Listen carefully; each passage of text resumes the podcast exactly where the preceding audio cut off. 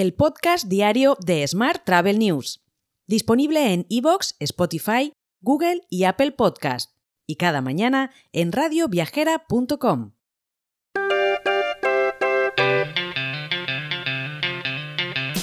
Saludos y bienvenidos, bienvenidas un día más al podcast de Smart Travel News.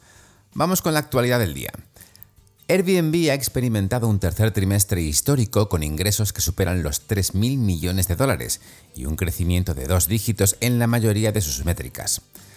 Su CEO, Brian Chesky, aprovechó una llamada con analistas para reflexionar sobre estos resultados excepcionales y compartir su visión de convertir la plataforma en el agente de viajes definitivo, así lo han llamado.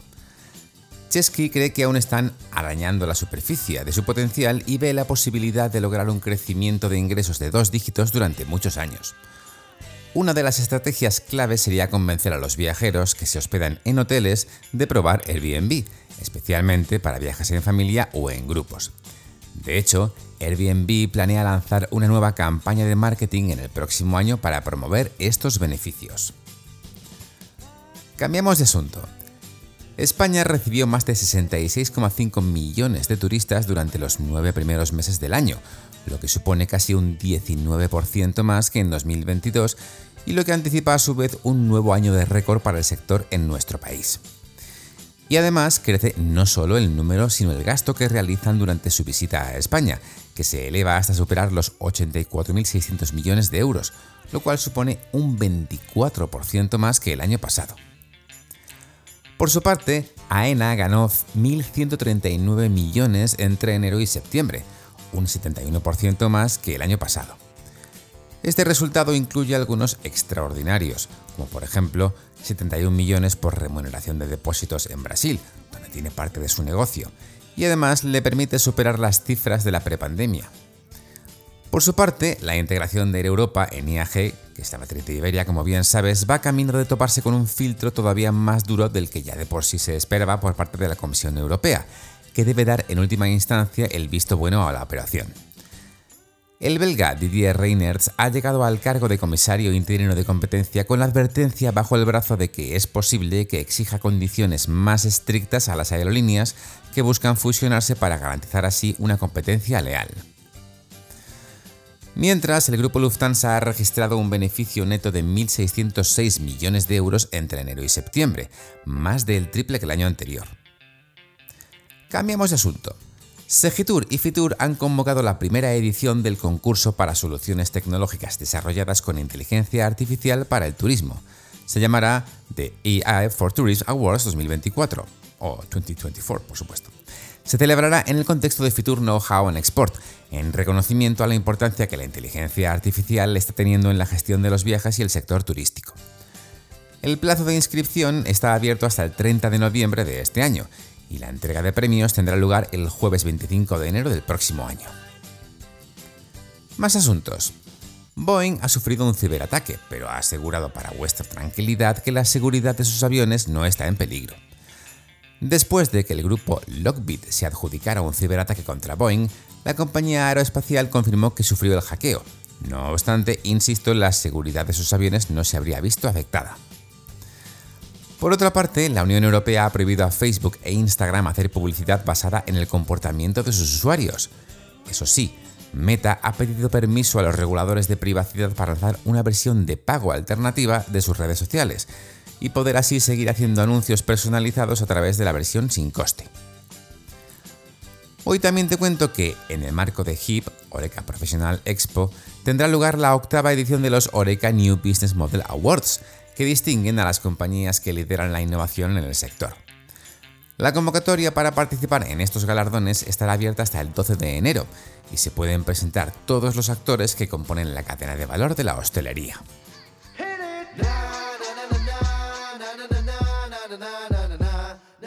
Seguimos ahora con la actualidad internacional y seguimos hablando de Airbus, que se apresura a satisfacer la fuerte demanda mundial con el objetivo de entregar 720 aviones este año. A largo plazo, tendrá que luchar por su cuota debido a la creciente rivalidad con los fabricantes chinos. Sin embargo, el CEO de la compañía, Jeff Nittel, explicó que, en sus palabras, tenemos una enorme cartera de pedidos, 8.000 aviones en este momento y va hacia el futuro.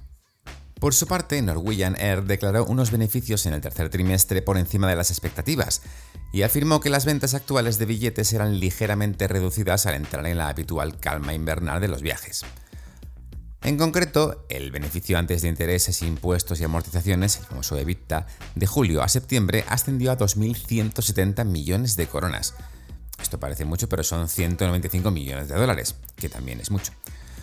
Por su parte, el banco tailandés Kasikorn Bank ha invertido 25 millones de dólares por una participación mayoritaria en Traveligo, una agencia de viajes online nacional de Tailandia fundada en 2015 y que pasará a llamarse Gozer.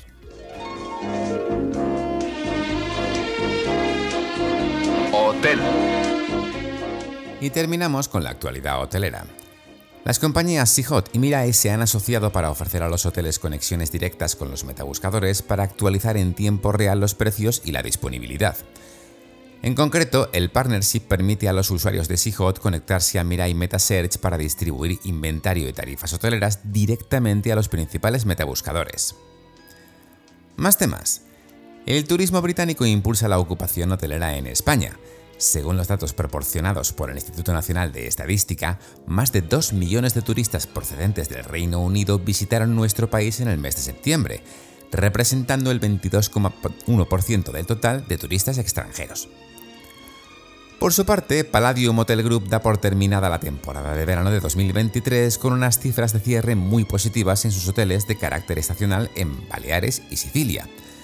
Asimismo, prevé un otoño e invierno en términos similares para el resto de sus hoteles en Tenerife, Costa del Sol, Madrid, Valencia y Caribe, afianzando así la previsión establecida en Fitur de superar la barrera de los mil millones de euros en volumen de negocio gestionado anualmente. Por su parte, la cadena RH Hoteles de la Comunidad Valenciana se certifica con la marca S de sostenibilidad del ICTE, en un acto que ha tenido lugar en Benidorm y que ha contado con la presencia de la directora general de turismo de la Generalitat Valenciana, Esther Lavaig, y el alcalde de Benidorm, Antonio Pérez. Por último te cuento que Roommate Hotels da un paso más hacia el futuro digital al anunciar el lanzamiento de su cuenta oficial en TikTok. Este movimiento responde a la estrategia de la compañía de impulsar su visibilidad y expansión internacional, aprovechando por supuesto las oportunidades digitales emergentes. Te dejo con esta noticia. El lunes, por supuesto, más actualidad turística. Hasta entonces, feliz viernes y muy feliz fin de semana. Si quieres apoyar este podcast, déjanos tus valoraciones y comentarios en Spotify, Evox o Apple Podcast. Recuerda que puedes suscribirte a nuestra newsletter diaria entrando en smarttravel.news en la sección Suscríbete. Gracias por escucharnos.